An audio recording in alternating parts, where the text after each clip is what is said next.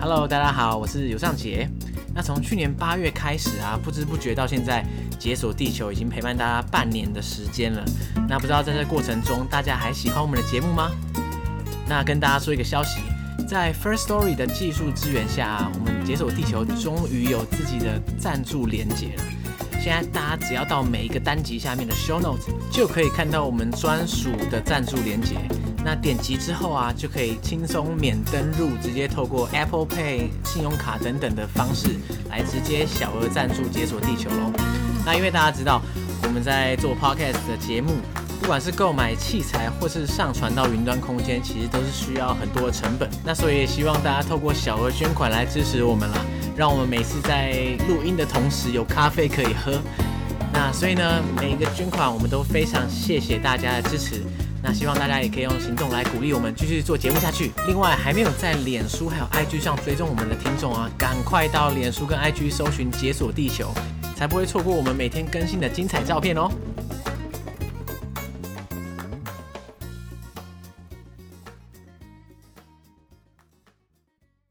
大家好，我是尤尚杰。我是 Neo，欢迎收听《解锁地球对，今天我们的神秘来宾就是 Neil。那 Neil 也可以跟大家自我介绍一下吗？》。 Hello，大家好，我是 Neo 喝牛奶啊，不是，我是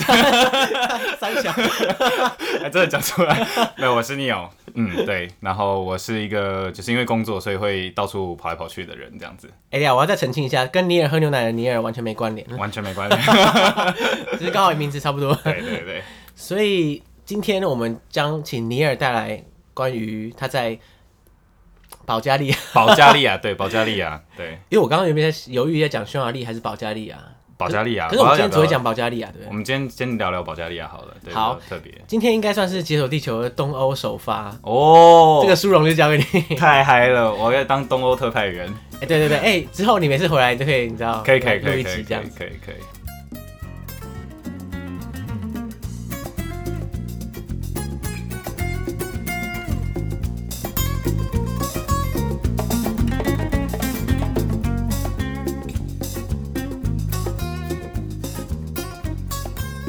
好啦，虽然刚刚我们承诺大家会马上进入正题，可是我真的很想再谈一下你也喝牛奶。可以， 没有，因为那什么时候来 上节目？因为因为我们刚刚之所以会讲尼尔喝牛奶，是因为我们刚刚在试音的时候，我们就开始大聊尼尔喝牛奶，对，我觉得哇天哪、这是我们两个就是赞叹不神作绝，，对。对不对？因为我我真的是啊，一提再提，我我真的是在每个地方都讲说尼尔喝牛奶是我最爱的，哦，真的、哦，我不知道哎、真的真的。可是虽然这样，可能很多人会很伤心，可是 这就是事实。哎，尼尔就是哇天哪、他就是你不管什么东西，他都会把它讲的就很屌，你知道吗？对，而且都不是我们主要会去想到的一些角度，这样。对，譬如说他最近的扭蛋，我以前跟扭对扭蛋一点兴趣都没有，完全没有，我连扭蛋去扭扭蛋我都所以完你从来全没有扭过扭蛋，小时候有啦，可是长大之后我完全不会 care 什么扭蛋里面的东西这样。嗯哼可是尼尔就会把那些扭蛋讲的这样，哇靠，这是怎么怎么那么屌？就有大有小啊，然后又有什么，比如说不同的设计方式啊，然后不同不同的组合方式什么，然后把扭蛋壳当成扭蛋的一部分什么。这一集我还没有听，所以然后哎、我是爆雷了。没 关系，没关系，应该还好。啊，没关系，他他很多啊，譬如说他对对讲，像是他讲村上春树那一集，嗯，可是那是很早期啊，我猜你应该也还没追到那边。对，那那个真的深得我心，因为我是超级村上春树粉。可是哎、所以你上次跟那个有一个在纽西兰那个也是啊，对啊，聊我那时村上春树候稍微聊聊得一来，下，可是那个时候没有讲很多，很很多啦。那尼尔那一集，他就是一整集在讲村上春树，他完全讲到我的心声，你知道吗？好，回去就是因为因为前几年村上春树才太红了，对，所以就你有有点难讲说我是村上春树粉这样，就很有点奇脑怪，粉的感觉， 就觉得大家觉得干好 gay 白靠背智障这样， 可是我就觉得很不爽啊！我想说，干我是真的粉了，啊我不是不是 gay 喜白欢就用喜的欢这样。对，不过啊，不过现在我觉得现在村上春树比较退烧一点，有终于吗？终于可以开始讲了。他有退烧，就像尼尔在里面讲的，就是说，哎、这样应该不会不算暴雷吧？没有他他就觉得说，当年大概 大概是在我们大概高中大学应该这个一零阶年段。前后吧，二零一零对，年那时前哦候后村上春树基本上是文青界的神，那时候他快要拿诺贝尔奖啊，所以就后来没拿到 就 对跌下来，也没有啦，跟跟那没关系。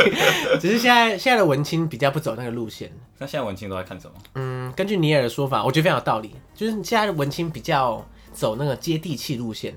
他喜欢把在地化的东西，把它拿去再翻起来弄。所以回到台湾本土作家一类的，对对对，然后就是越本土越潮，这样越旧越潮。现在难怪就我是这现在要样，开始看陈玉慧这 样子。你要追随这股风潮这对，我样。其实自己内建文青这样子，自己好好讲。好，好了，我们终于可以进入正题了。好其实已经过了好几分钟了。 那，哎、对，哎、干，我想要讲什么？ 就是、哦、我们今天的主题就是保加利亚，嗯，解锁地球东欧首发。那今天请 Neil 来分享保加利亚，是因为 Neil 曾经在保加利亚长待过一阵子，对是为了工作，对不对？对对对，工作的关系。对那时候你前后在保加利亚待多久？我前前后后加起来大概有八个月左右的时间，然后除了最热的八月跟最冷的一月底到二月以外的时间，几乎都有待在那个地方过。对，就是错开来不同的季节都有在那边。对。所以你现在还在保加利亚工作？现在诶、不时的会还是会去这样子。哦，就是偶尔去出差。对，。出差出差，对，哎、所以你你在保加利亚出差，你都是待在同一个点吗？还是你会到处跑？呃，主要是在首都。诶有人知道首都在哪？叫 你知道首都叫什么名字吗？我知道哦 这 样，你有索查菲亚，索菲亚，没有，哎、不是这次查的，是我之前就有一些朋友去过 保加利亚，啊，啊？那时候我嗯就对听过哦，索菲亚，对，索菲亚叫 Sofia，、对，就是人名 Sofia 这样子。然 后偶尔会去其他城市啊，再再开车去其他城市这样子。对可是你待最久的还是索菲亚，对不，大部分时间在 Sofia，去其他城市都是非常短的，例如说一两天、两三天这样子而已。对，因为大部分人会觉得说，呃，东欧的国家，譬如保加利亚、对罗马、罗马尼亚等等的，对。大家，嗯，我猜大家普遍可能没有什么印象，其实我或觉是得大部分台湾人应该不知道保加利亚在哪里。你大可概以知道是东欧这样，对对对对对。但我我是知道啦，但我猜大部分人应该是不会不知道，但是可能无法具体的指出来。 对，如果把地图上但是那些国名全部取消取掉，消掉对对大家对可讲不能指出不来出来，然后也他们讲不出来有什么特色，他可能觉得哦，东欧可能就是那样子，嗯嗯，可是呢，嗯，是哪样子，就是每个国家之间的分别可能对也讲不太出来。对，就是那边的人，你讲他东欧，他其实会有点生气，就不太开心。为什么 他会说我们这边是 Central Europe。或 Central 啊就 Europe 是就是 South East Europe，而不会说 East Europe，因为东南欧跟东欧感觉就可能到乌克兰到俄国就真的叫东欧了。对，可是，在那一块，其实巴尔干半岛他们普遍认为自己还是中欧或者是东南欧，就是有一种好。好像越东边越低的感觉。等一下东东南欧我可以理解啊，对但对是中就是保加利亚的位置跟中欧绝对扯不上边吧？可是保加利亚的，就是它跟它在希腊正上方，所以其实它它你不会说希腊是东欧啊，所以你也不会说保加利亚是东欧， 大概是这个概可念是。保加利亚东面已经没东西，有啦，对啊对啊，就土耳其， 对对，它再过去就土耳其了。对对对对，好，所以所以大家会觉得东欧是个贬义词，我觉得有诶、在那边还算是还是会有一些种族歧视，然后他们自己也会觉得没有西欧人那么厉害，可是还是比在更东边的那些人稍微好一点这样子。所以对他们来说，更东边的人是，基本上就是俄国人跟土耳其人。可是土耳其人严格来说不算欧洲人嘛？对，不算。但是因为他们接壤，然后他们又有就是五百年战战的那个恩怨史，所以所以绝对不能跟土耳其有任何瓜葛，对，他但就他不们爽。 但但 其实他们那边其实超多土耳其人啦，就哦是是啊已经融合在一起了。嗯但是他们在历史上面总是还是很喜欢开玩笑，就说哎、你们土耳其人这 样子。对对对对对，不过他们也本为一体嘛。我是说早期的时候，嗯鄂图曼帝国时期，他们也曾经是，就是在鄂图曼帝国以下，这算是一起的。在近代保加利亚史的部分，有一块是在，其实，在俄国就是在苏联时期之前有一段时间，他们有一个大屠杀，就是对保加利亚人，因为大保加利亚人其实有寻求独立，所以他们其实有一段时间是在大概应该在一八五零年左右吧，那个时候好像有一有一段时间是有蛮强烈的，就是冲突、民族冲突这样子，种族冲突，然后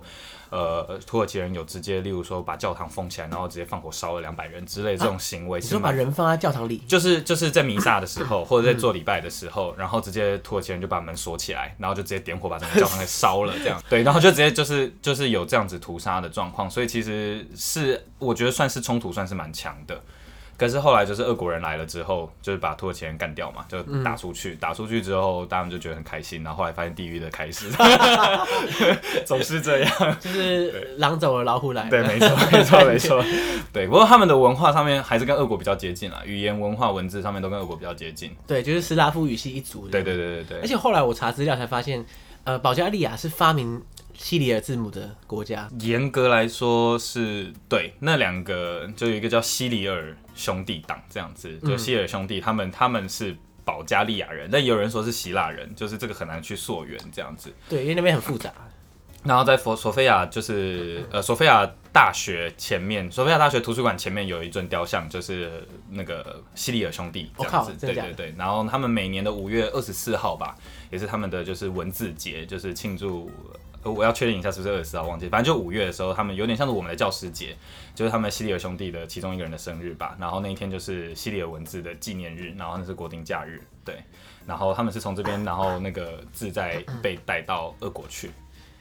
跟听众大家讲一 下，就是西里尔字母，它就是我们常看到的，我们俄文写出来的字母就对是西里尔字母。对对那那对，些字母大部分有些我们认得，有些不认得。对那其实它好像是基于罗马字母再把它改出来的。是它还是有罗马底，但是它有三十三个，俄文的话有三十三个字母，嗯，保加利亚文好像三十个吧，对，三十几个，对，但他们呃，就是他们可能少几个字母这样。，对对，有几个不太一样，微微的不太一样，像像波兰文、捷克文、乌克兰文，然后俄文这些都属于同一个斯拉夫语系，对，都用同样的文字系统。然后拜俄罗斯所赐，这个西里尔字母也被发扬光大到很多地方去。哎、对，其实塞尔维亚、克罗埃西亚，就是基本上这一整区，呃，除了罗马尼亚以外，罗马尼亚是偏拉丁语系，其他这一个都是偏就是斯拉夫语系的。嗯，对对，所以那边其实都可以通，几乎都可以通。对，而且因为苏联的关系嘛，它整个西里尔字母还可以往东边传播好几千公里，嗯对对对就跑到中亚啊，跑到蒙古，他们都在对用这样。对对，所以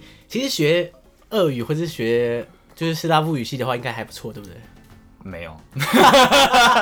千万不要被骗了。如果有高中生在听的话，不要说什么就是竞争人很少啦，这是假的。受害者现身说法。那 n e o 就是 n e o 就是俄文系，哎，对对啊，对你是俄文系，对，我是俄文系，斯拉俄夫文语系系。，对，就是斯拉夫语系，俄文系，对对对对对，一样的。对那你觉得是是？你当初是不是被这样骗了？是 不是？没有啊，当初就是刚讲到文青嘛，就是 一个啊，干就是觉得俄很国这么多大作家，就是用原文读个文学应该很不错。然后后来就发现，操他妈难懂， 后来发现读翻译比较快。对对对对，我一直读翻译都没有 读原文靠，对对对对对，所以就这个语言就不不要不要相信那个。之所以竞争很少是有原因的，就是因为没有人想读。 没有人想要去。对，哎、不过啊，如果你像你以你是就俄文系嘛，对不对对？那这样的话，你学你有学保加利亚语吗？没有没有没有学过。那如果你学的话，会很简单吗？保加利亚文相对俄文简单很多， 因为俄文还保留了就是所谓的六个格位，就是它的，又说德文大家都知道可能有四个格位，那保俄文有六个格位，那波兰你你怎么会觉得大家都知道德文有四个格 哦？大家不知道， 大家不知道是不是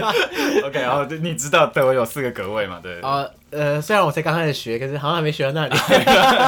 对，总之就是俄文就是有名的难搞，就是它有六个格位这样嗯子。跟保加利亚文在现代化的过程当中，它已经把格位全部都取消掉了。哇，哦怎么对，那然后么他也 nice？把时态也都简化了，所以他其实老实说，就是你有俄文的底，你一个字过得去的话，那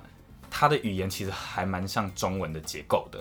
因哦为，它它就把是一个时对他把时态、他把格位全部都简化成最基本的结构，对，就没有那么复杂哎、，他们很贴心哎、非常非常贴心。可是也是他们的就是就是去文盲那个叫什么啊、国民教育的一个、哦一个环节，所以去刻意去把它简化出来，这样子。可是对至少它是有成功的，就是它是有成成功功简的化。，对，是有成功的，对。 OK，那那像是其他国家，就是其他斯拉夫语系国家的语言，嗯，也是差不多这个这个概念嘛。欸没有像俄文的话，就还保留有六个位嘛，然后它的时态也是超级复杂的。然后波兰文、乌克兰文、捷克文这些都基本上都还保留的五到七个格位的的的这种使用方式，比较古老的使用方式。所以他们之间是没办法互通。我的意思是说，就算你不能完全了解，你可不可以，譬如说猜出保加利亚人在讲什么，我大概可以猜个三十四十 percent 吧，对，哦可以猜，这也算够用，对不对？可以，就是对啊。其实，例如说有一些单字，你去餐厅看菜单的话，是可以可以猜那些单字是什么，你是可以懂的。对对对，然后因为念起来发音的方式是是相近的，所以其实是可以简单的沟通。然后数字也是一到十啊，一百那个念起来都是一模一样。对哦，对这也算蛮方对，便的。算蛮方便的。对对对，可是，在当地人你在那边工作的时候，你都讲是英文，讲英文，讲英文，。对，讲英文。可是你的俄文就派不上用场了。其实公司是一个美丽的误会啊， 就是他觉得说，哎、这边是苏联国家嘛，所以以为这边还在讲俄文， 然后就说，哎、你会俄文，那你去这边， 烤窑根本没有人在这边讲俄呀，你文，你 对，公司想要赚钱，就不知道对方在讲什么语对，言。完全没有 没有做功课，不过对，严格来说，保加利亚也不算是苏联前苏联国家，哎，它是算算算苏联小弟。对，可以这么说啊他他吧是他是他是，可是他其实国土很大，保加利亚帝国在鄂图曼之前是中欧最大的国家，就是整个巴干都是保加利亚帝国的，哦，对，所以它其实有一段辉煌的历史啊，但是就被掩埋。对，所以他们现在还会引以为傲这样吗？会啊，而且他们算是就是非常骄傲，就是他们自己的历史跟就是文明是在这一块地区上面最古老的。对啦，因为他们可以追溯到那种拜占庭时期，他们就对对对对，甚至更早，因为他们好像像他，我觉得很有趣的就是他们的中央的一个捷运站叫做 Serdica，然后 Serdica 它其实是一个罗马名的古城，然后 Serdica 这个城其实他们是在挖捷运的时候，他们捷运盖了二十年，因为一挖下去之后发现靠腰底下啊就是是一个古迹古这样 迹， 哎，他们之前全部都不知道，然后挖下去之后才发现下面全部都是遗迹，然后是城墙这样子，所以嗯后来他们就整个工程暂停，先让考古团队把所有东西都复原完了之后，然后再继续往下开挖。然后那个古城好像有三千五百年的历史吧，三千五百年。对，非常非常非常古老，是在就是 before Christ 的时期就已经有了的一个古城这样子。对，可是，在历史三上有，千三千年三千五百年，对，可是，在历史上有记载吗？历史上有，历史哦上有，大概可是是应该是三千年左右啦，应该三千年左右，所以这个发掘它这个古城的是是最蛮近近期的事情，大概三四十年前的事情。天哪，哎、这好像是很多欧洲城市会发生的事情，对不对？对，因为他们就是有经历共产嘛，然后他们有很多的建筑物是被摧毁的，然后他们就是土填起来之后就遗忘了，然后也就断片，他们就真的是历史断片。然后后来就是有工程挖下去之后，才发现就是呃、靠，窑这底下这边是黄金宝藏，对对对。可是又挖一挖就没钱了，所以考古又暂停，然后捷运就有钱了，考古继续玩了之后，捷运再继续盖。其实他们现在还在进行考古工程，就是在他们的市中心这样子，嗯到现在还在就是有一区是围起来，然后还在挖这样子。对哎、所以它那个挖出来的古城可以参观吗？现在它的捷运站很酷，它的捷运站是半开放式的博物馆，所以进捷运站的时候，你就可以看到整个墙面，然后它有点像是，呃有点像是就是你走下去之后，它完整的保留了当初的城池的结构，所以你走下去的时候就都是古城的城墙跟建筑物的遗迹。看好屌啊！，对，然后捷运站里面的摆设，就是可能每隔十公尺左右会有一个就是展示的那个那叫什么展示柜，然后里面可能就是挖出来的一些器皿，或者是盘子，或者是一些我也不知道，就是各式各样的古，就是那个古物这样子，然后就放在捷运站里面。对，所我以那那一站是非常非常特别的一个捷运站。对，我只是在想说，天哪，人家的捷运共购是博物馆，对对对对， 台湾台湾的这是历捷史运共博物购馆都是 shopping mall。对对对对 对，比较没有历史。 对，所以是比较特别。那这样的话，诶你你觉得当地人，你觉得当地人相处起来感觉怎么样？当地人，嗯，我觉得就是斯拉夫人。斯拉夫人是怎样？呃，先从外观上来讲的话，就是嗯男生大部分很多都是平头或光头，就是大家想象中的光头党那种感觉， 然后都很快乐的重训，哦，一个战斗民族一对，样。战斗民族一样，对，就是一个战斗民族一样。然后再就是他们老了一定都胖的很快，然后老的很快，哦，对，这是外观上。然后女生，嗯、索菲亚就首都这边其实就比较塑胶一点，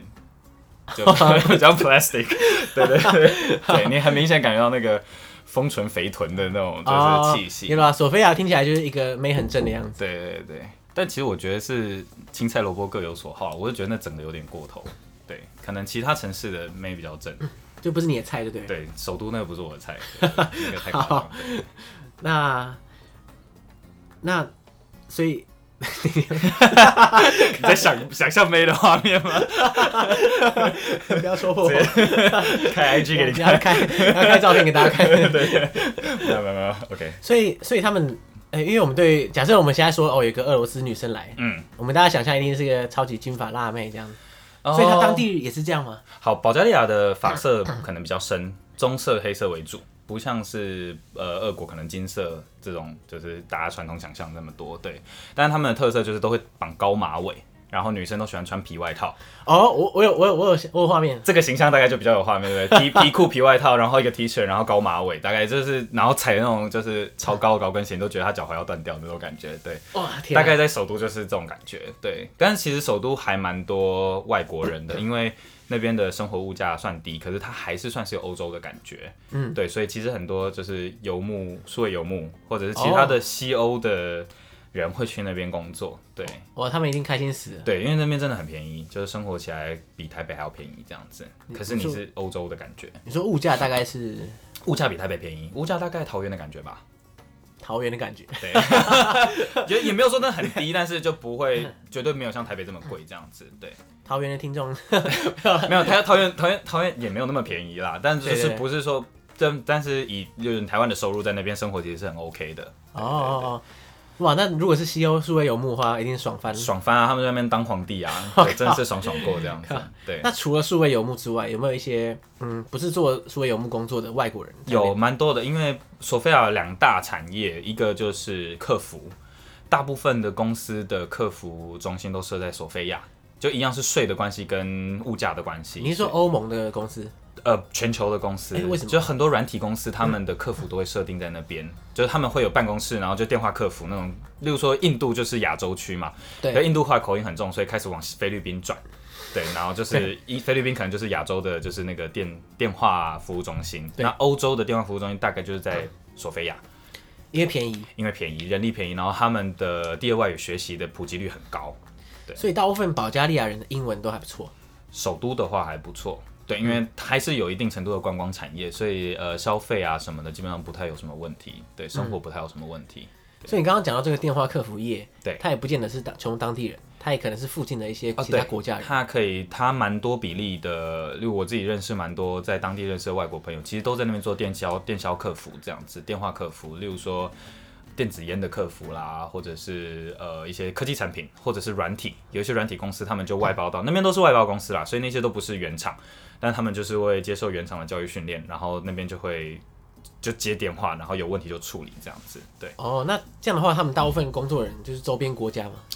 呃，其实从西班牙、法国、德国一路过来都有哎、就是各个国家，因为什么语言都需要啊，所以丹麦人也有啊，然后比利时人超多，比利时人，对，很奇妙，比利时人超多，对，可因为比利时人就是可能德文、法文可能都会一些吧，对，所以就、哦就在那边就很方便，好用好用对对，好用，对，然后另外一个工作很大众的就是软体工程师。保加利亚算是，就如果说就软体业来说的嗯话，最大应该可能就是印度，还是以印度为主嘛，嗯就是工程师这一块，然后再来，其实欧洲最大的软体工程师的集散地就是在保加利亚，在索菲亚。对，哦因为他们那边很有趣的事情是，他们比较晚开始网络建设，所以在罗马尼亚、保加利亚这些国家，他们一开始的时候，他们就直接是铺光纤了，他们没有那个铜线时期，哦，就所以跟很多新兴国家都所是以其这实样。对对对，它其实网络比德国、法国快超多，而且稳定，然后四 G 的稳定度也超高，因为他们直接直接就他们高是升直接升就升到顶了这样子， 对，没有什么就是旧的基础建设太换的问题，所以他们的网络非常非常发达，然后他们的呃软体工程师的产业也非常非常多，因为他们人力很便宜，对，那可是他们。怎么讲？就是他们往这一块发展，我觉得算是蛮成功的。所以像 VMware 啊，或者一些其他大的软体公司都在那边有办公室，或者是甚至是美国很多网站，他们的工程师团队其实都是外包在保加利亚的工程师团队写的，然后在美国这边使用这样子。哇，啊天哪！对所以他们在这个可以说有赶到这波浪潮就对了。对对对，数位浪潮，他们在那边赚很多钱。对，所以他们在其实相较于邻近国家来说，他们的经济状况到底算是比较好还是比较不算好？差的。他可是其它实税算差它其实以人均收入来说，GDP 来说的话，还是在欧盟里面的末座，大概倒数五名吧。倒数五名哦、对对，那因为就真的很穷。嗯，可是它未来就是后市看涨这样， 是吗？还是你觉得不会靠这个就翻身这样？我觉得有难度啦，因为它还是前共产国家，然后它还有蛮多内部的问题需要先处理，它才可以健康正常的发展。就很多共产遗毒，对对对对，共产一度还是蛮严重的。环境上对外国人来说算是蛮稳定的，你不会有什么担忧太大的变化，因为他们很认真想要加入生根。对，然后他们也是欧盟成员，所以他们对自己的安全等等的要求其实是蛮高的。对，那因为它也不算是像希腊或西班牙那么的观光发展，所以其实扒手也没有那么多，因为扒不到什么钱。不对，大家都很穷，没 什么很久没什么好爬的，没有那种就是超暴富的那种观光客是不存在的。对对对，所以所以扒手不多，唯一是说治安上面的话，晚上啦，就是可能入夜之后，你可以在路上就闻到麻的味道这样子，哦然后或者是说有一些人就喝醉了，就会在路上就闹事，那个还是会有。那你就大概十一二点之后，你不要单独在路上走都还好。对对对，白天都都很 OK。他目前的政治状况到底你觉得怎么样？政治环境的话，他们也是有两两大派系，一派就是亲俄派，一派就是亲欧派，这样哦大概大概是这样。可是我不其实不是很清楚现在执政的是哪一个方向，就是也是有分保守跟自由派这种感觉这样子。不过我想这是大部分东欧、东南欧国家都会面临的问题。对对对，其实是蛮难的，但他们主要我觉得是亲欧为主。所以你觉得他们普遍的人民的感觉，他们是比较亲俄的吗？还是就就是亲欧这样？他们蛮过自己的 耶，就是一个随便啊这 就样随子，便的搞 屁事。蓝绿一样烂这样，对对对对 撒灰。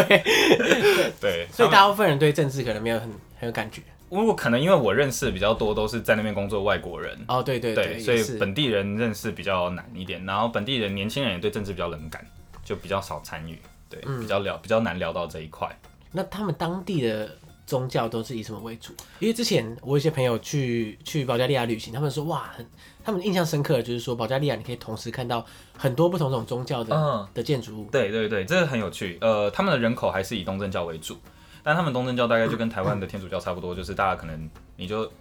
跟意大利人一样，一年一个人生就去三次，出生、结婚跟死掉， 大概这种程度。对对对，对，就是那种形式上的对，东形正教式。上的东正教，对对对。然后呃，可是确实在索菲亚很有趣的一件事情，就是我刚说的那个捷运站，那个叫 Serdica 那一站，它的正中心，走路大概三百公尺的地方，你可以同时间在一个路口的四边，其实很近的地方，你可以看到东正教堂，然后呃犹太的礼拜堂，然后天主教堂跟清真寺，全部都在同一个街区里面。然后所以其实他们对宗教的融合性是蛮高的，然后接受度也是蛮高。他们不太内部不太有冲突，我觉得跟他们历史也有关系，就是他们历史已经走了非常多的血泪，所以他们现在其实对不同信仰的人不会有太多的呃敌意或者是什么的。对对，因为他们历史上就是动不动就会有这种这种冲突，就是对不管是宗教上或是政治上这样。对，我我一部分我觉得可能也跟共产时期的无神无神就是去神运动是有关系，所以他们每一个在那边的信仰者都是各过各的生活，不太会有就是台面上的冲突或什么。但其实也发生过还蛮大的恐攻，就是宗教性的恐攻也是有发生过这样子。那是这样。呃，他我忘记是哪一个王，最后的王还是还是首领什么，他们想要在弥撒的时候暗杀他，结果他迟到了，所以里面死了人，但是没有死到就是暗杀对象这样。对，就是在一个他们就炸了一个教堂的屋顶，然后让屋顶掉下去，想要砸死里面的人。结果迟到反而活下来，对，迟到还是怎样，反正 anyway 他没有没有死掉结。果准时的挂了。对，就准时地挂了。对对对，哎、那话说你在保加利亚那边啊，他们、他们气候怎么样啊？嗯，其实我觉得欧洲的气候大部分时候是蛮舒服的。然后夏天，因为我就说我我没有在八月的时候跟一月底二月就是最冷最热的时候，我是没有在那个地方的，就刚刚好，因为反正出差嘛就可以闪掉这样子。所以你就是待我最都爽的在时候舒服的时候，对对对，然后舒服的时候大概就是室温气温大概呃秋天大概就是十五十到二十度之间，十到十六度之间，对我来说我觉得很舒服，对对对。然后，然后它最冷最冷的时候是可以到。呃，在索菲亚的话，大概在零下十度左右。哦，所以是会下雪。哦，会会会下雪，会下雪，下雪是很常见的，对，哦在那边算蛮常，因为哦，保加利亚有一件事情，它平均海拔好像是六百公尺吧，所以它算是哦有一点点微高地气候这样子，它跟整个西欧洲比起来是地势是比较高的，对。然后夏天的话，它可以到三十五，也可以到三十五、三十八度，三十八度，嗯，可以，对。但但它是有点高哎、对，可是因为它纬度不高，对，它对纬度对其实没有很高，不像其他西欧国家，它是比较南边一点这样子。对，所以其实也是可以到蛮热的。然后我听说有一个城市叫做 Pelvin 吧，Pelvin，Pelvin 那个城市就是他们气候最极端的地方，是冬天可以到零下四十度，夏天可以到四十度， 靠背，就是那个地方的温差，就是整年的温差可以到八十度这样子。 不是？可是它怎么会那么极端呢？它是在山上，对，，它也是山上，对它它就好像更高一点这样子。可是，在山上还会热到四十度，对，要偏沙漠气候，然后就是很非常非常，然后他们好像有一个军营在那个地方吧，然后说保加利亚当兵都要先丢到那边训练，就是 一年的时间你什么都可以适应了这样子。对就是特特种部队。对对对，他们特种部队确实就在那边，他们的特种部队基地就就在那个地方训练这样，哇，天啊，温差八十度哎、对什么概念而？且他们只有一套制服。就是 就是零下四十度跟四十度，你是穿同一 套，靠对，这就是他们的训练，就是非常战斗民族这如果样你子。没挂的话，恭喜你。呃，对对对，你什么都 挡得住，非常硬。对嗯 所以我就知道战斗民族怎么来的。对，那他们像你在索菲亚的话，天气就是温度是这样，那那会什么下雨啊，或者是哦，会，他们其实嗯蛮常下雨的，所以其实也会下雪，就会下雨，然后温度够低就会下雪，啊这样对。然后它索菲亚其实蛮像台北，它是一个盆地，嗯，对，所以它的那个就是脏空气都可以聚在这个地方，就大家一起当人体过滤机这样子。对，现在空气不好吗？他们的人都说索菲亚的空气是全欧洲最糟的这样子，然后还有他们就是说有那个空污警报，然后他们说哦今天不能出门了，然后我就出去，然后就正常的慢跑这样子，然后 他们就说靠你的肺这样不会坏掉吗？我就说你们是不是没有来过亚洲，对就嘲笑他们这 样子。林北在台北，对对对，我的肺很铁的，这样没错，对，所以他们我觉得空气算是很好啦，就是跟亚洲比的话，对。就是你在台北受过这么长时间的训练之后，没错，你的肺得要秒杀那些，那些在他们东西，在他们空屋警报的时候，你还是觉得很甜这样子。所以真的就是你你不会像台北或是台中这样，就是一片雾这样啪。有时候会有，可是那就是雾气哦不是霾，对 OK，哎不是霾，对，对好对好好对哇，所以当地人那么在意啊，因为我觉得在十年前，大概从来没有人提过什么空气不好之类的。对，我觉得当地人在意两件事情，他们也会说他们就是哦，首都很拥挤啦什么的。哦，整个保加利亚大概是六六七百万人口，官方数据六七百万人口，可是呃，大概就是台北市的人口嘛，台北市就六百万人口嘛，对。然后可是保加利亚的国土面积好像台湾的五六倍大，就整个保加利亚，所以把台北市散到就是六个台湾，大概就是那种那种那那种感觉。然后索菲亚首都好像两百万人左右，所以三分之一的人口是在索菲亚。那。对还蛮集中很的。集中，然后再加上也有很多的外来工作者，可能有几十万人，所以我猜索菲亚可能在两百五十万上下，这个没有正确的数字，嗯对。然后他们常常就会靠腰说，就是哎、诶索菲亚就是人太多啦，很拥挤啦。嗯然后他们说，哎、那你们台湾怎么样？亚洲怎么样？然后我就说，哦，你们想象一下，把全保加利亚人塞到你们的首 都，哎、我们首都面积差不多大，索菲亚差不多跟台北差不多，那就是台北的感觉。然后每一个人下巴都掉到地板上，这样就是对啊，他他们是没有 没有听过没有听过亚洲的状况，是不 是？ 对，我都很想要叫他们去日本玩一 玩，应该会精神崩溃，对他们真的应该会崩溃。对，哎、对啊，不过在旅行这么多城市，我觉得一个地方拥不拥挤，其实跟它的人数不见得一定正相关。因那为有时候还它在于它的，比如说大众运输好建不设，好啊，嗯然后整个规划怎么样。像是譬如说台北，虽然人很多，嗯可是呢，我觉得台北的拥挤程度，我觉得我是可还以，我可以接受了。嗯哼，那但是像是譬如说东南亚很多城市，你会觉得哇超级不可思议对，可你仔细看，他们人口不见得比台北多，只是因为他的那个大众运输太太烂，对，所以导致人全部在街 上。他们那边还是以开车为主，所以塞车的状况还是会有的。对，然后在市区非常难停车，对，在市中心的 downtown 那边非常非常难停车。然后，可我觉得他们呃松散的原因是因为他们的公园非常非常多。然后绿地非常多，而且他们的公园就随便一个最小的公园就是大概四个大安森林公园那么大，对他们就是最不是、啊、什么概念？他们说：“四哎、个我去大安那个森小林公园，公然后那个小公园其实一直就是他们的一个 South Park 什么的，然后就大概四个大安森林公园那么大这样子，然后就那个是小公园，然后不然就是认真的一整片的树林，然后你车子是可以就是可能中间有车道可以穿过去，可是穿过那个车道你可能要开个五分钟这样子。对，所以就那边就是真的是人烟稀疏啦，对，然后百货公司有很多，所以其实你永远不会感觉挤。” 等一下，他这么多公园，他还觉得挤，他是对这样过太爽是不是？就是可能他们想要住在阿尔卑斯 山之类的，这才叫做就是松散这样子。对好好好，所以所以他们对拥挤的标准是非常非常高对的，他们很敏感，对他们对这，我觉得欧洲人好像都是这 样。稍微挤一下就哇，对，所以我快死想他们掉应该是不会得到武汉肺炎啊，就是 那 么稀疏的，对，不会传染。对，所以那边的交通大部分人还是开车为主。那大家如果搭捷运的话，哦，那边呃，以索菲亚本身来说的话，的大众还蛮方便，就是捷运是它只有一条捷运线，可是它很很有趣，它绕成一个红丝带的形状，就是一个圈 啊一个圈字 形，所以它不是直的或者是环状，它是一个就绕一圈，然后从一端是从机场端，然后另外一端是到城市的南南边这样子，对。哎、可是这样不是很奇怪吗？就是他绕同志在一圈，那他们那个打叉的地方，他们不啊，那个就是 Serdica 打叉的哦那个节点，就是我刚刚说的就是古迹的那一个、那个、那个捷运站。对，所以其实如果说你要从机场到南边的话，你要用转车的，会比绕一圈快很多。对哦，对对其实我没想过那个红丝带型的捷运欸呢，这对对，样真的想蛮特别的好。像蛮有趣的。对，蛮特别的。对，然后除了捷运以外，就是会有呃路面电车嘛，然后还有呃呃电公车，就是那种呃 trolley bus。就是用电动的公车，对，电动就是上面有长哦长长一根线对这对，样，然后会要吃电的那种电公车，啊对，然后再来就是燃燃油或燃煤的公车，大概就是四种。然后呃，路面电车就是 tram，然后哦对 tram 跟捷运跟电公车加巴士，所以其实算是蛮方便的。对，然后 OK 再来观光客可能就搭计程车吧。对，然后计程车也蛮便宜的，跟泰国的费率差不多。跟泰国的费率差不多。对，所以搭一趟大概都在一百块以内。所以就是不管它哪一方面的物价，其实就是比台湾大概稍低，就对了。对，然后计程车，因为它起跳价好像才三十五块台币吧，哇三十块台币起跳价就，一欧的感觉。对，一欧大概一欧，所以其实哎搭不计程车错搭哎起来真的很便哎，宜，真的不错。但是有可能会被诈骗，因为很多假计程车， 靠就是它码你说表会跳的特别快。对，然后我有被骗过，然后就是你可能上车不到五分钟吧，啪啪啪啪啪跳起来就大概快要十欧，然后就赶快说这个是，你就赶快说我要下车，然后你就付个可能一半，然后赶快就逃跑。对，付一半他会接受 吗？呃、不一定，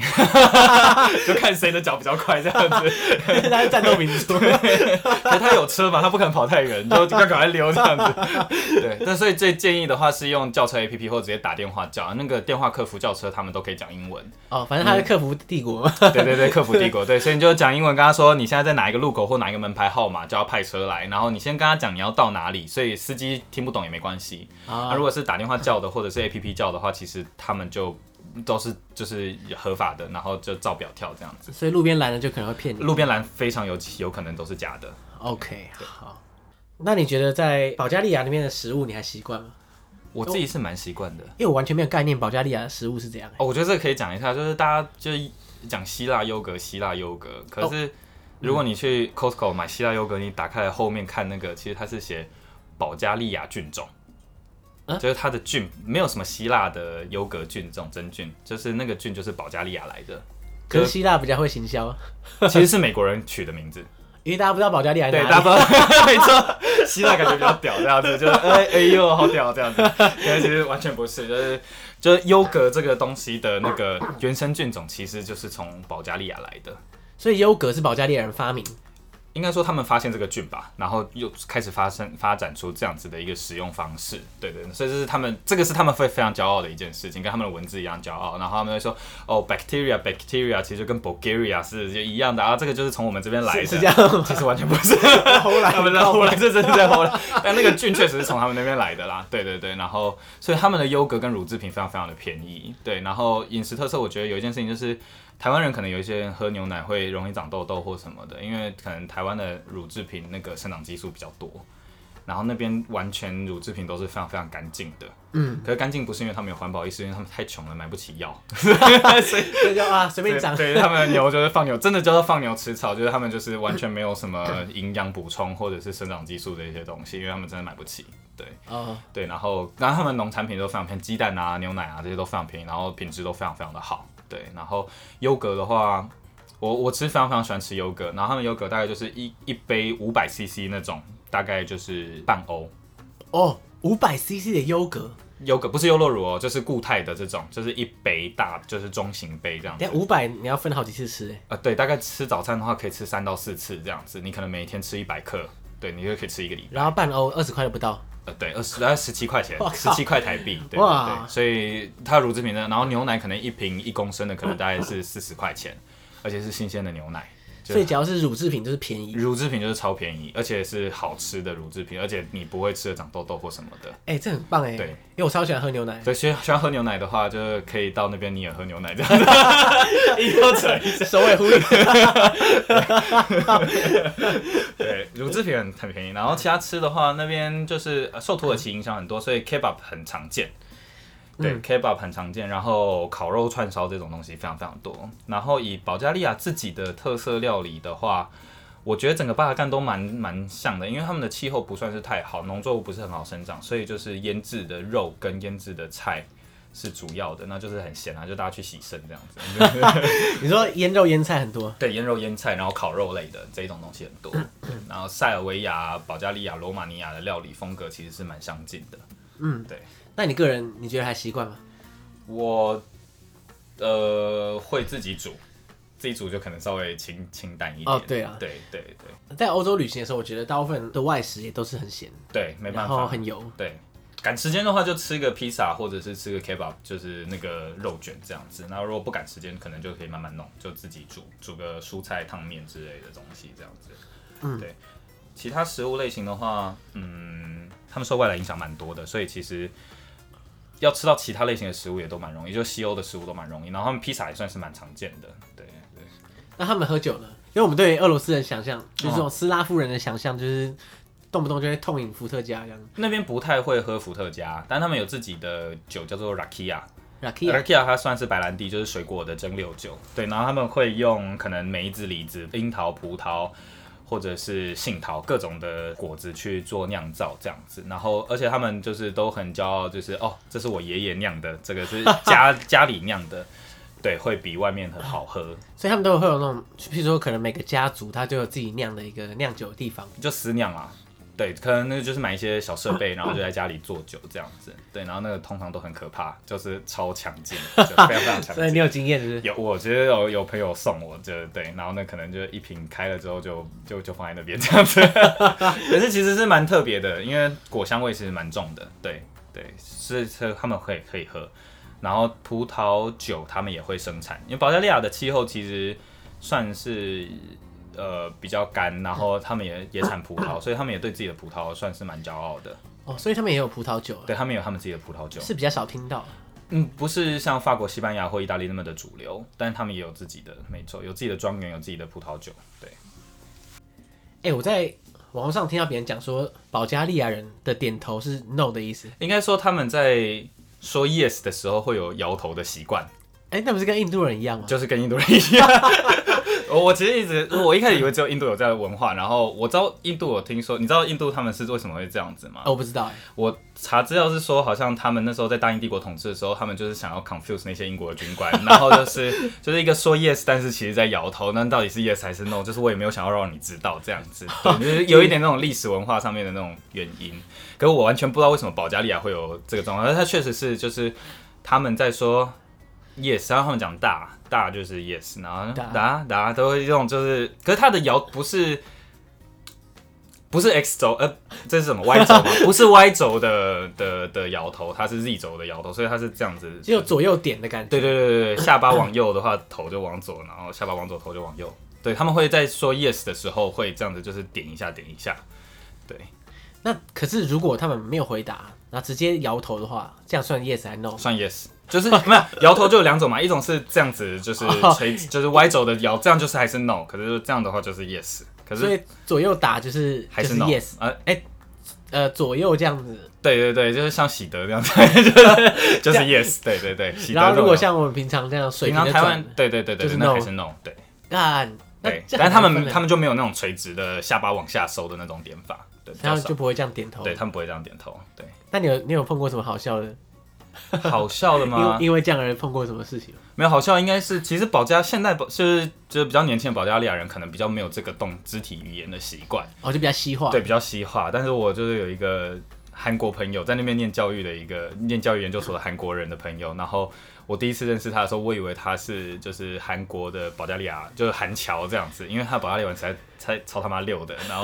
对，然后他讲话比保加利亚人还要保加利亚人，他就是狂狂摇头，狂摇头，他摇学头得很像 对，他学得超像，他学得超像，然后后来才知道他其实学保加利亚只学了两年而已，对， 那可他怎么那么强？所以我其他保加利亚朋友跟他讲保加利亚文，都完全不知道他是就是只学了两年的，因为他用保加利亚文在那边念研究所，所以他念、哦念书，然后什么都用保加利亚文，不是啊，学两年还可是时间还是很短啊，可能他有语言天分吧。就是他对讲起来像 native speaker 这样。我是听不懂啦，就是 对，但是其他保加利亚朋友都说就是他赞叹不绝他讲的非常非常好，对对对对对。哦，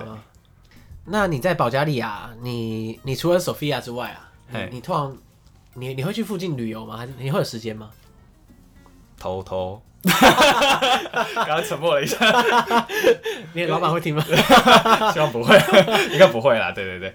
呃，其实索菲亚，我觉得如果你喜欢历史或喜欢古迹的话，是可以看一下。可是就只有市中心，因为稍微出去就是共产建筑，就很 boring 这样子。哦，对，那我自己是蛮喜欢涂鸦的。然后在索菲亚市区或其他的保加利亚城市，其实他们涂鸦的文化是非常盛行的，而且不是那种随便的涂鸦，是政府有计划的邀艺术家来在墙面做大型创作。哦，我觉得这个很重要，因为像有些城市的涂鸦就是漂亮，对你可以欣赏。对那对，哎有些就我举个例，就是我觉得罗马的涂鸦是超丑，嗯，这丑翻天，都不知道怎么怎么涂的，对干比我涂还烂。 我我我觉得我随便乱喷都比他好 看，对。就觉得这样很破坏市容。所以呃，以索菲亚的话，它有就是欧洲蛮常见，就是它有所谓的 walking tour，这个是免费的，可以去参加，就上网查一下，就是 Sofia walking tour 这个，然后它就会有历史导览，这个我觉得是可以参加的，反正免费，你想要给小费也可以啦。再来是它也有所谓的 graffiti walking tour，这个时间就比较少。对，然后也有所谓的 communist walking tour，就是共产主义的 walking tour，哦这个就要付费，可是我觉得那蛮值得可以参加一下，因为它会带你看所有共产时期留下来的重要指标性建筑物，还有一些雕像，然后它会讲历史。对，然后还有另外一个就是 bar surfing。 bar 就 club- surfing 对就是专门去各个不同的 bar，对，就是可能一个晚上带你去跑五大名酒吧这样子，然后每一个酒吧会帮你选一杯它的就是 signature 的饮料这样子啊。对对对，那个也是我没有参加过，因为我觉得很 scamming，但是那些酒吧我大概都去过。对对，然后那边夜生活我觉得还算是蛮蛮多，我不跑夜店，可是酒吧很丰富。对，然后所以 Sophia 其实我觉得玩大概可以玩个两天左右，两天到三天应该就很够了，不需要那么多。然后它最主要有一条叫做 Vitosha Boulevard，就是维呃 Vitosha 大道，有点像是西班牙兰布拉大道，或者是像法国香榭大道，就是它最主要的一条街，可是那很短，大概走路五分钟左右就走完啊了。，五分钟还要大到可是因为它是索菲亚那边唯一一条行人徒步区，对，哦然后两边都是商店，然后几乎所有外国人都在那一条路上面。对你想要认识外国人，不想认识保加利亚人就去那边。对对对对，对那。然后再就是一些历史建筑、美术馆、博物馆的一些，就大家可以自己查。然后如果离开索菲亚的话，几个比较大的城市，就第一个当然就是 Varna， varna，瓦纳，它是在呃东边靠黑海的地方，那它就是一个度假胜地，然后就是海滩，对，然后基本上那边也是一个非常观光化的地方，我自己是没有去过啦，对，然后就是小技巧就是千万不要搭火车去，为什么？因为他们的火车奇慢无比， 然后各种误点，然后各 真的种假的难搞。对对对对对，他们就是常说什么，就是哎，诶从 Varna 搭到 Sofia，就他们那个时间跟你从中国东边搭到西边差不多，以前啦，以前，对对对。然后他们说，哇靠，保加利亚好大哦，其实没有很大，只是因为它很久。对，然后 Varna 沿岸就是黑海沿岸也有一些另外一些像 Sunny Beach 啊，或者是一些其他的沿海的城市，那都算是蛮观光的，或 Burgas，对，那都算是他们的海岸观光城。然后其他的话，呃，稍微往内陆一点的话，我我自己觉得就是有两个城市蛮值得去看的，一个叫做 Veliko Tarnovo， Velico Turnover，对，Veliko 就是 great grand 就是伟大的意思，然后 Tarnovo 是它那个城市的名字，就是最中国人都翻大特，大特 Velico 就是大，所以、嗯然后 Turnover 这就是特城，所以就叫大特。 就是他们留学生就是叫， 哎、你有没有去过大特？这样子，对对对，大特是在呃迁都索菲亚之前的首都，哦，所以是他们更古老的一个首都这样子。然后有很多王朝的呃的时期都是在大特这个城市这样子。所以这个是什么时期的首都啊？就是在鄂图曼帝国时期之前。之前，对对，哦哇，对那真的很古老。其实迁都索菲亚算是蛮晚近的事情，就是一百年左右的事情吧，不，并不是很久。详细的数字我没有记得，但是不是太久的事情。对，所以索菲亚是一个很新规划的城市。对，它不是一个古老的城，只是就所以所以才说他们挖一挖才发现，我、哦靠，底下有遗迹，因为他们这边其实以前没有人没有不是那么的热门的一个地方，对。然后大特的话，它有就是也是非常古老的古堡，然后呃，最有名的应该是它晚上的时候有，你可以从比较远的地方去看它的古堡的灯光秀、光雕秀。哦对，这种古堡光雕秀都超屌，其实没有大 部分没有啊。不好跟。对，我觉得白天去看，然后不要冬天去，因为冬天太萧条了，就一片白，什么都看不到这样子。所以你觉得灯光秀不怎么样？可能那天太冷 吧，我觉得有可能是被冻到，就是很想回家，然后又等到晚上九点，硬要等到九点看完再走这那样怎子么。还不结束？怎 对啊么 对对对对对对，然好好后好然后，可是我觉得，呃，然后加加上我那一次去的时候，刚好他的那条徒步商店街在整修，所以就一片泥泞，然后又下雪，然后就整个就很混乱这样子。可是我觉得那个城市是蛮有就是古老的保加利亚气息，所以就是一个美丽古城这样。对对对对对，那可是更美的话，就是另外一个城市叫做 Plovdiv，帕罗蒂夫。对，然后它是保加利亚的第二大城，诶，第三大城，第二大城是 Varna Varna，然后第三大城是 Plovdiv。Plovdiv 离索菲亚大概是呃一百二十公里，所以大概到新竹苗栗左右的距离，台北到苗栗的距离，其实哦蛮很 OK 近啊的，很近对，开车很快。然后呃，那个地方它是他们主要的工业城，然后那边很妙，有一个日本人的养老村， 为什那么？那个我还没有去过，为我什么是后来才听到，就是就是好像日本跟保加利亚有一些就是合作之类的，因为保加利亚他们年轻人算蛮多的，然后日然后生活费又低嘛，然后好像有些人就是退休之后，他们政府有一些安老计划，然后后来不知道跟保加利亚政府怎么谈，就在 Plovdiv 这个地方弄了一个日本村，然后里面就是养老，其实就是养老院。然后里面就是日本食物啊、日本商店啊、日本餐厅啊，然后日本的养护机构啊，都在那个地方这样子。所以意思是说，日本的老人如果退休想要找个地方养老，他就可以找到欧洲小镇。没错，你可以搬到就是保加利亚的 Plovdiv 去，啊超屌的。对，台湾这个我想要找机会我要去拜访 一下，我觉得这个真的非常非常屌。对，先预约床 位，哎 这个这个这个然靠后先拿个床位日本籍这样子，对，为了去保加利亚， 超麻烦。对，然后 Plovdiv 的话，它我觉得算是。你真的感觉到保加利亚式的建筑或者是文化气息的话，Plovdiv 是最浓烈的，因为 Veliko Tarnovo 有一点点衰败的感觉。太太老了。太老了。对，那 Plovdiv 的话，它是很很活泼活力的一个城，而且它离索菲亚不远，所以其实有一些人是会通勤上班， 哦，开一百多公里，靠可能一个小时这样子。啊，就跟台北到竹科的对，感其觉，实是，其实是，就是住住台北，为什么要住台北，在住上 好贵？住住新竹在台 上对对对，跟住新竹在台北上班的那种感觉，对对对，差不多。然后 Plovdiv 它也有之前有所谓，就是欧洲每年都会选那个嘛，就是文化首都，每一年度的文化首都。然后 Plovdiv 有曾经入选，好像一六年还一七年的时候是欧洲文化首都这样子，所以它的文化活动也非常多，每年都会有特定的，就是一些传统庆典。哦，所以现在那边当地还是很住了很多人的，对了。对，呃，Plovdiv 就比较多保加利亚人，就是外国人就比较少，就是观光客。啊，对啊，比较在地一点。对，再低一点，对，然后它的建筑物也相对的保存的更漂亮而完整，对比起索菲亚，对，索菲亚还是有战争的那种影子，对啦，我记得没错的话，他二战的时候他应该被炸得翻。对，整个炸翻，所以它的其实这也是另外一块，就是它的基础建设之所以可以这么好的原因，就是因为砍掉重就练砍，掉重 练，没错，就整个重来，对，重哎、来。这个真的很不错哎、就是他他的网络也是也是这样无中网络生超爆有，快，对，没有去西欧的时候我就觉得很痛苦，靠腰我到底在哪里？ 我感觉到落后的 地方，对对，啊，所以说哇，那这样的话，去如果是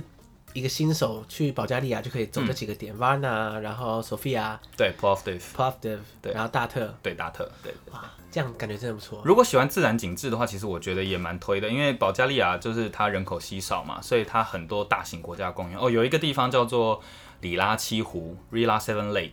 然后它非常非常的漂亮，它几乎是就是在里很有名的里拉修道院同一个山群这样子。对，搭巴士是可以到的，然后只是有点绕，有点转，所以如果会开可以自驾的话，就租个车去这样子。然后里拉七湖就是它，你先搭缆车上山之后，然后你可以沿着它的步道走一圈，它总共有七个湖泊，然后七个湖泊都是高山湖泊，所以非常非常的漂亮。它非是常七蓝个相连在一起，没有连在一起，是、啊对连在一起是一个对对对，它是散落了七个湖泊这样子，就是小、嗯嗯嗯有一些小到就是有可能感觉像个大池塘，但有一些就很大这样子。对，然后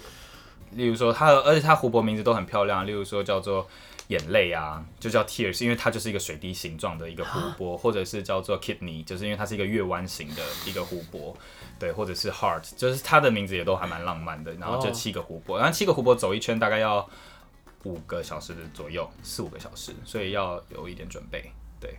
这是算一个高山践行的对，路线对这样。可是那是可以一日游，就索菲亚过去，然后搭上去，然后走一圈，然后再回索菲亚，这是可以办得到的。哦，这样听起来，光是索菲亚周边就可以玩到爽了。对对，其实是。然后他们国家公园很多，然后如果喜欢滑雪的话，保加利亚大概就是欧洲穷人的滑雪圣地， 因为真的很便宜，真的超便宜的。因为像是呃，它有两大滑雪村，一个叫 Bansko 是比较贵的，然后 Bansko 另外一个叫做 b a r a v i e t s b a r a v i e t s 就是衰落的，就是一个又是一个落败落魄的地 方，所以观光客全部都跑去 Bansko 了。所以 Bansko 现在其哦实超贵，可是 b a r a v i e t s 其实就很便宜，它 day tour 从 Sofia 出发的话，大概五十欧含装备跟 day tickets 那个 lift tickets。哦哦对，然后如果你加教练的话，你不会滑，你要教练的话，一天可能是一百欧，哦，所所以以三千块一天你溜到爽，或者是摔断腿，就是 对三千块就可以了。对对所以内行人就会去 b o l o v e t 对，可是当然也有人说什么雪矿啊，或者是那个山径啊，缆车比较老啊什么的，那就看人。对，但这两个是最有名的，因为相比起维也纳，呃，所以相比起奥地利或者是瑞士那种贵死人的滑雪的话，欧洲就是保加利亚，你买一张机票去滑一个礼拜都比较划算。哦，CP 值比较对高。 ，CP 值很高，对，CP 值很高，对。所以他们的滑雪都是什么季节啊？滑雪大概从十二月，看每一年不一定，但大概十二月中圣诞节前就可以开始滑，然后大概可以一路滑到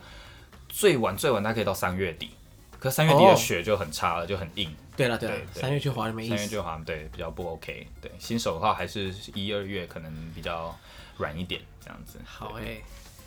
哎、既然你在那边工作了，你你有想过就是趁机把巴尔干半岛全部都走一走？应该要吧，因为这真的蛮难得的。因为哦，我知道，就是说保加利亚其实台湾人不到十个吧，好像你说在那边长居的人不到十个，对，长居人不到十个，那我大概认识四五个，对， 一半以上我都认识。 对对，所以我觉得算是蛮难得，因为像什么阿尔巴尼亚、啊、黑山共和国啊、蒙特内哥罗啊这些国家，就大部分台湾人是不太会去的，就真的是背包客，对对，然后已经走了很多国家，大概才会去想到去这些地方这。是最后的选择。对，然后我觉得这些都是算是蛮古老的文明，阿尔巴尼亚也是古老文明，对对，所以我觉得有机会的话，我是蛮想要，就现在把这一个这一块，尤其巴尔干这一块，去好好的看一看、走一走，这样 子。哎、如果你要一一网打尽巴尔干半岛的国家的话嘿，你觉得路线会怎么走？绝对是由俭入奢易啊， 所以其实应该要从比较发展比较低的国家，对，所以我会会从罗马尼亚开始。对，罗马尼亚其实收入比保加利亚好，可是我觉得市容上面来说，保加利亚还是比较好。对，然后罗马尼亚往就是保罗嘛，就是保加利亚、罗马尼亚、保罗兄弟这样子，对嗯然后保罗，然后呃往阿尔巴尼亚，然后从就是沿着地中海这边往北上，就从阿尔巴尼亚、黑山共和国，然后到塞尔维亚，最后到克罗埃西亚，因为克罗埃西亚是发展最好的国家。可是塞尔维亚比较注意的是，塞尔维亚要办签证， OK，它不是欧盟，也不是申根，所以比较麻烦。嗯对，其他国家的话都可以，大部分都可以自由进出。哎、这个路线我要收录一下， 对， 就从罗马尼亚往保加利亚，然后就是做一个 U 字形，这样绕上去，这样子。这不错，这不错。啊，罗马尼亚往上乌克兰那边的话，就看个人要不要去了，有点乱。现在现在很乱吗？政治上还是不太安定，可是自然、啊、而且乌克乌克兰签证很贵啦，哦很贵哦、对，好像一万两千块吧。哎 靠所以而且台湾不能直接办，你要寄到日本或者到北京，啊，对反正比较就麻烦一点。之后有机会，如果你走完这一圈的话， 他只有走完才可以再来玩 吗哦没有 啦，你随时要来都可以 OK，。作为东欧特派员， ？OK，好，唯一在东欧的代表。再带一些新的资讯回来。对对对，大家可以稍微期待一下。 ，OK，好，好，那我们今天就非常谢谢 Neil 来谢谢尚节目杰上跟我们分享这么多关于保加利亚的东西。 OK，因为其实我本人之前在之前对于保加利亚也是比较没有什么概念，嗯就大概略懂略懂这样。嗯嗯。今天我就觉得哇，对保加利亚的感觉就是比较立体一点。好奇问一下，就是你对保加利亚第一印象是什么？我对保加利亚，你说在录音前嘛，对对对，第一印象就是我听过朋友讲说那边很多呃宗教的混合，啊、我对我是比较印象的。然后再来就是因为保加利亚，就在我传统观念觉得它可能是比较偏东懂欧嘛，哦，那可能就是建筑比较残破啊。在我在我心中的想象就是说它的建筑的色彩应该比较鲜明，嗯嗯，对它整整个蛮城灰的，市的是比较浓厚， 是吧？对，因为共产的关系，对对对，对啊，因为我后来听另外一个朋友讲说，哦，前苏联国家虽然它好像不是成员，就就是会有一种铁幕下的这种建筑风格。很灰，对，很灰。哦，其实我对不起，我要再补充一下，就是 就是保加利亚大概最有名就是玫瑰。对玫瑰对玫瑰就是玫瑰精油产品或者是玫瑰香氛等等的，对对对。然后很多法国大的时尚品牌，他们的玫瑰精油的原料其实都从保加利亚来的，哦，对，因为他们自己产玫瑰，所以每年好像三四月吧，会有一个玫瑰节，还是五月我忘记了，可以查一下。玫瑰节是蛮多观光客会想要去体验、去看的，但我自己是没有去过。对，然后另外一个就是在二月的时候，就是冬天刚刚结束的时候，他们有一个除灵节，就是把晦气、把那个牛鬼蛇神，不是牛鬼蛇神，就是邪灵赶走的一个仪嗯嗯式。嗯对，然后那个也是一个非常非常大的祭典。对，所以如果说想要体验文化性的祭典的话，大概在二月的时候研究一下那个每一年的时间不太一样，那个祭典应该是最最特别的、最 traditional 的，对，而且甚至是在东正教以前的保加利亚传统文化，对，所以那个会是非常特别的东西，可以去体验一下。 对，嗨，大家听众是不是觉得很心动？ 可以增加一下台湾的观光客人数。 对，大家想想，在那边只有十个台湾人， 这边捧个场，对救救你 哦！你在那边是不是觉得有点孤单寂寞这样？其实也还好啦，因为就听上节的节目这样子。 对，海外听众很对，多，海外听众，就是对，需要台湾的听声音众。。对对再一次谢谢 Neil 来节目上分享， ，OK，拜拜。好，我们下次再见喽，拜拜。